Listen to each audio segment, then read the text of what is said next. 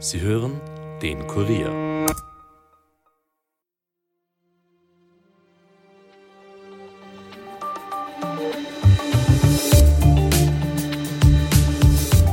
Beim Immobilienkonzern Signa steht es derzeit spitz auf Knopf.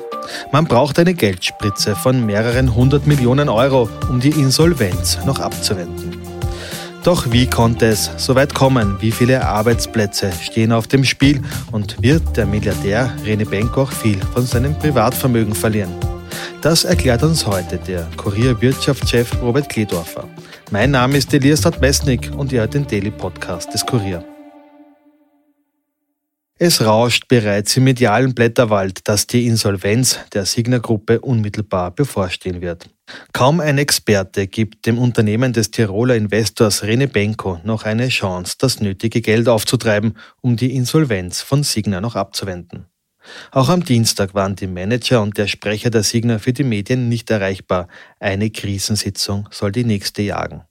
Und auch René Benko selbst muss die ernste Lage bewusst geworden sein. So hat er seine Luxusjacht Roma zum Verkauf angeboten.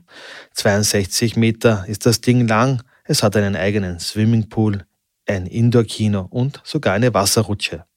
Rund 40 Millionen Euro will Benko dafür. Eigentlich ein Schnäppchen, denn Experten schätzen, dass die Yacht gut und gerne auch 60 Millionen wert sein könnte.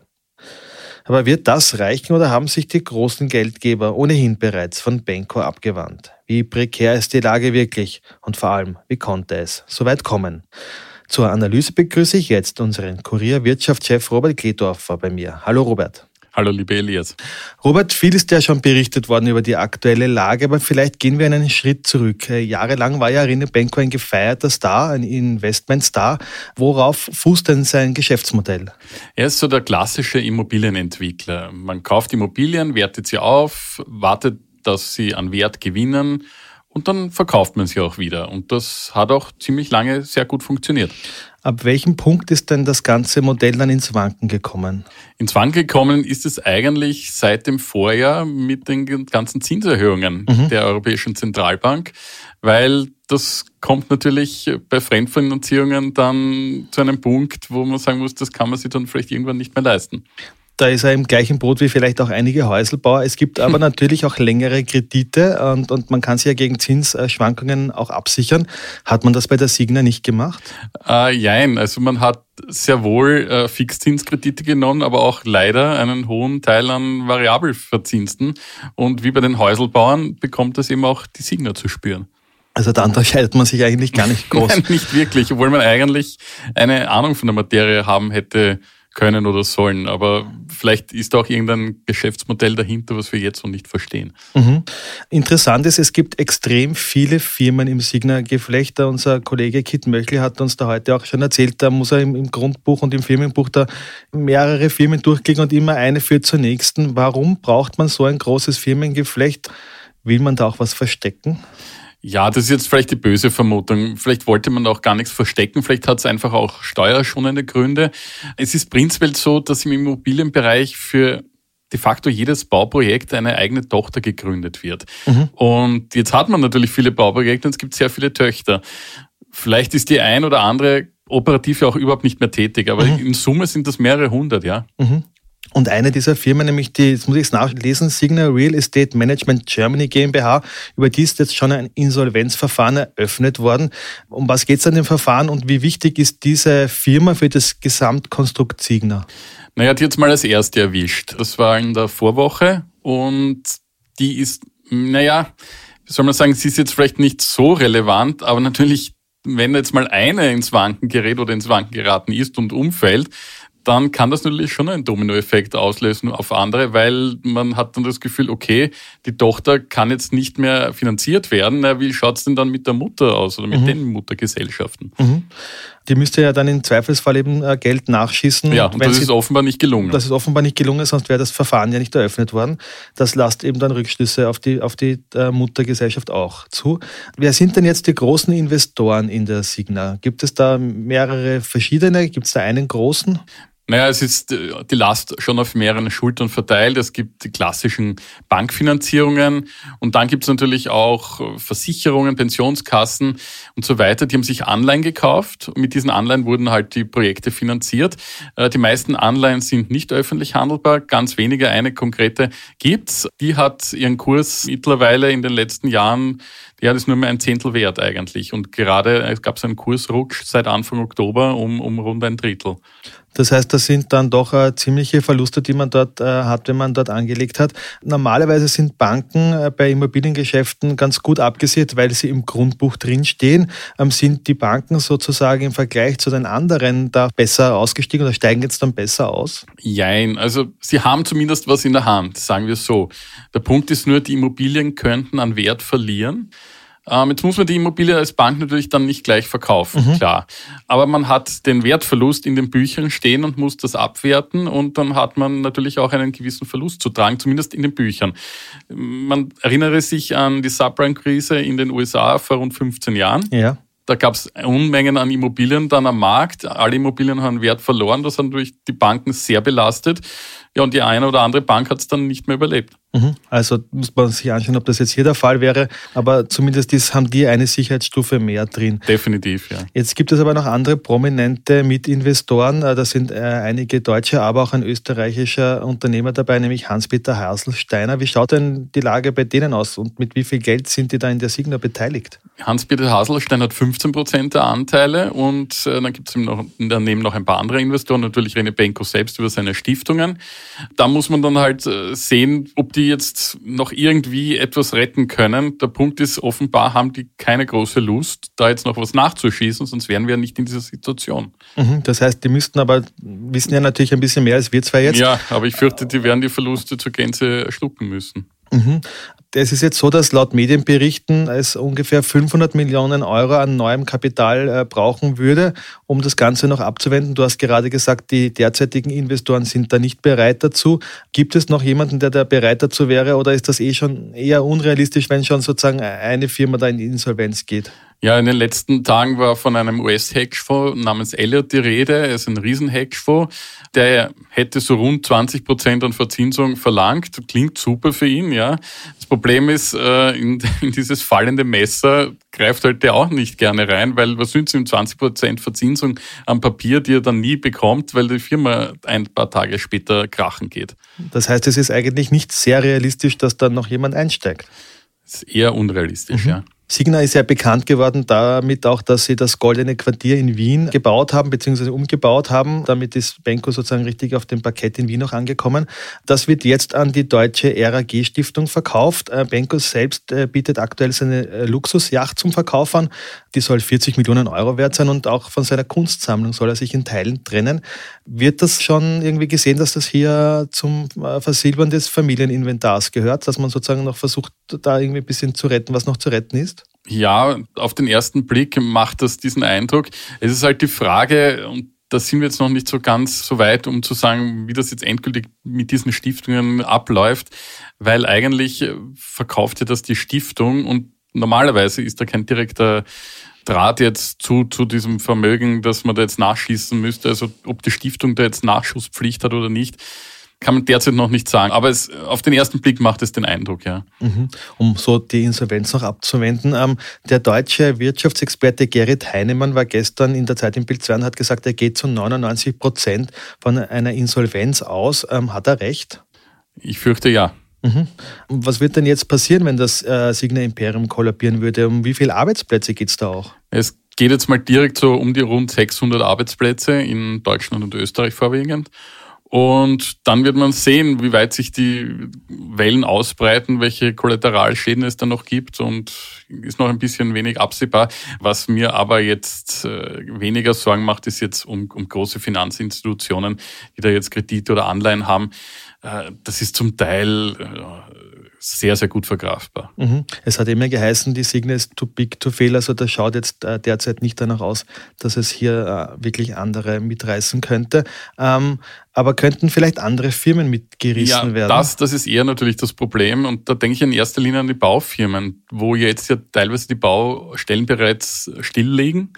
Und ja, wenn nicht gebaut wird, braucht man auch keine Arbeitsplätze jetzt dort mehr, um das jetzt mal ganz profan mhm. zu sagen.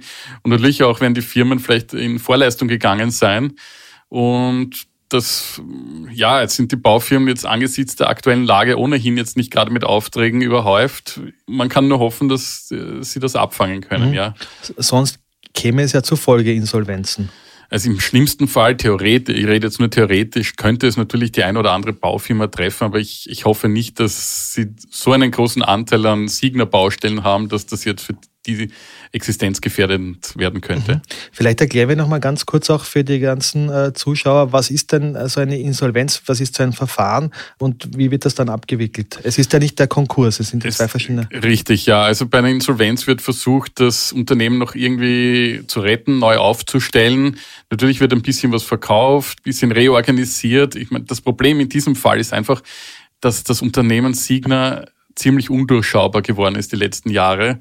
Und das Insolvenzverfahren oder der, der das durchführt und leitet, der hat enorm viel Arbeit vor sich, weil der muss sich da durcharbeiten und äh, wird nicht einfach und wird nicht kurz werden. Mhm, das heißt, das könnte uns noch länger beschäftigen? Ja, bis ins nächste Jahr sicher, ja. Gehen wir vielleicht jetzt nochmal auch zum Anfang zurück, wo ich dich gefragt habe, woran äh, Rene Benko so ein bisschen gescheitert ist. Hat das nur damit zu tun, dass jetzt die, die Finanzen, die Zinsen äh, gestiegen sind oder hat das vielleicht auch andere Gründe, dass er halt vielleicht in Geschäftsfelder reingegangen sind, die ja nicht sein ureigenstes Geschäft sind? Man denkt nur an den Kauf von Kickerliner jetzt auch.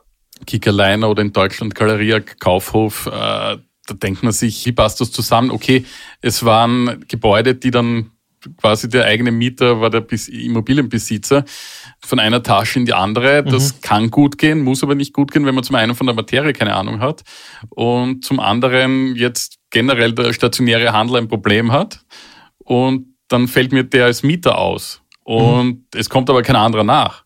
Vor allem, wenn das so große Gebäude sind. Also das war meines Erachtens ein großer Fehler, sich hier so stark zu exponieren, noch auf diese Art und Weise dazu. Und zum anderen, natürlich sind auch die Baukosten gestiegen, Energiepreise. Das ist auch alles jetzt letztendlich immer auf den Deckel gefallen. Aber was man jetzt auf jeden Fall sagen muss, es gab einfach zu wenig Eigenkapital. Mhm. Es wurde einfach zu viel auf Pump finanziert.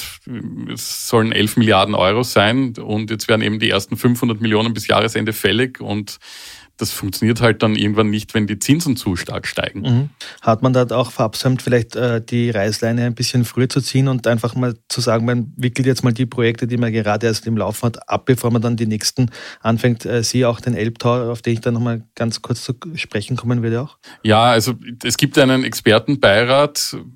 Was der gemacht hat, weiß ich nicht. Ich, ich weiß ja auch nicht, ob Benko den overrulen konnte und quasi nur eine Beratungsfunktion hat, das, das ist mir nicht bekannt. Mhm. Ähm, aber auf jeden Fall hat man zu spät den Ernst der Lage begriffen. Also spätestens, wie die EZB begonnen hat, hier die Zinsen anzuheben, hätte man müssen auf jeden Fall vom Gas gehen. Mhm.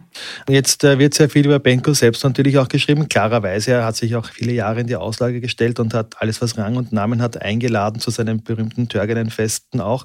Jetzt ist am Wochenende publik geworden, dass er mit seinem Privatjet äh, nach Barcelona zum Einkaufen geflogen ist. Das ist dann ein bisschen äh, ausgeschlachtet worden. Aber findest du das ratsam, in so einer Situation dann noch so eine Aktion zu setzen?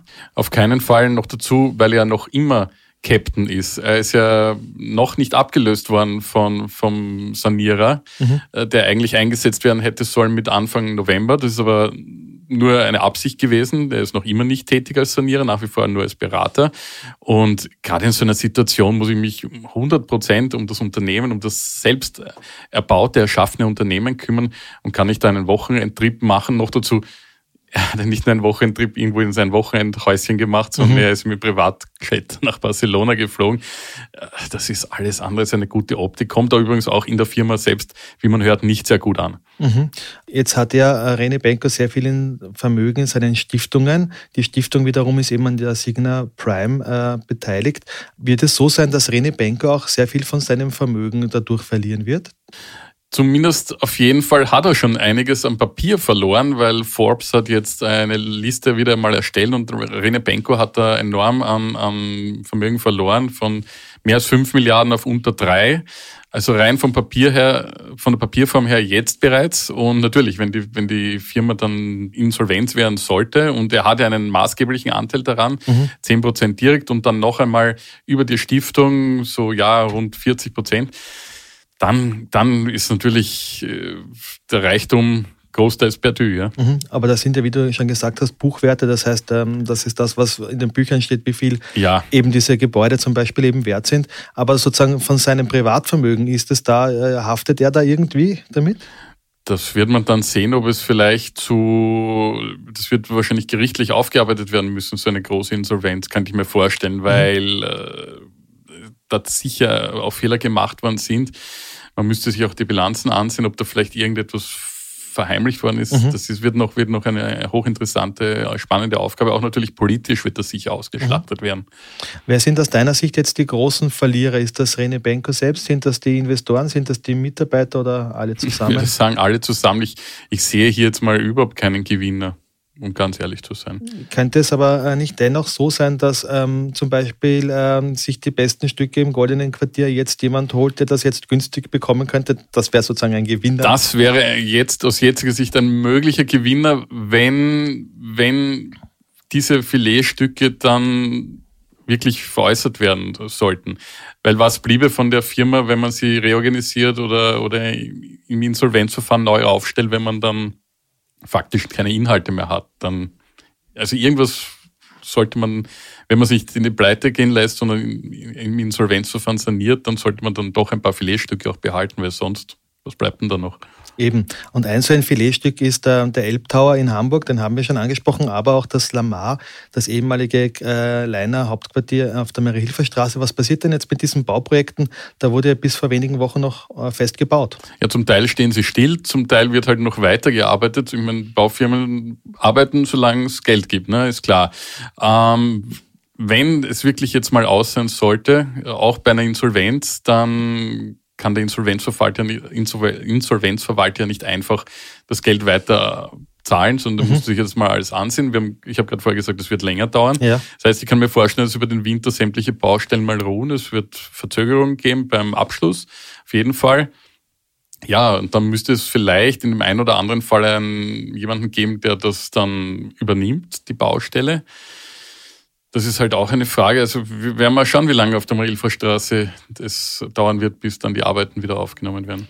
Das werden wir auf jeden Fall äh, weiter beobachten. Ihr werdet weiter dranbleiben an dem Fall René Benko. Robert, vielen Dank für den Besuch im Studio. Gerne doch. Ja, und wie es mit der Signa weitergeht, könnt ihr wie gewohnt auf kurier.at nachlesen. Da haben wir die neuesten Meldungen für euch rund um die Uhr. Und wir kommen jetzt noch zu weiteren Meldungen. Trotz der höchsten Inflation seit 50 Jahren haben die Menschen im Vorjahr so viel wie noch nie gespendet. 1,1 Milliarden Euro, um 200 Millionen mehr als erwartet, sind an die Hilfsorganisationen gegangen. Das geht aus dem Spendenbericht von 2023 des Fundraising-Verbands Austria hervor, der am Dienstag veröffentlicht worden ist. Triebfeder der Rekordgroßzügigkeit ist die immense Spendenbereitschaft für die Ukraine-Hilfe. Und Österreich hat pro Kopf mehr Schulden als Griechenland. Mehr als 40.000 Euro pro Einwohner beträgt der Schuldenstand von Österreich. Damit ist man in der EU in den obersten 20 Prozent. Grund dafür sind die unverhältnismäßig hohen Förderungen in der Corona-Zeit, die bis heute anhalten, kritisiert die Agenda Austria. Das war's für heute von mir. Noch einen schönen Tag. Ton und Schnitt von Dominik Kanzian. Wenn euch der Podcast gefällt, abonniert uns auch auf Apple Podcasts oder Spotify und empfehlt uns euren Freunden. Hinterlasst bitte auch eine Bewertung, das hilft uns sehr. Bis bald, passt auf euch auf. Elias Mesnik over and out.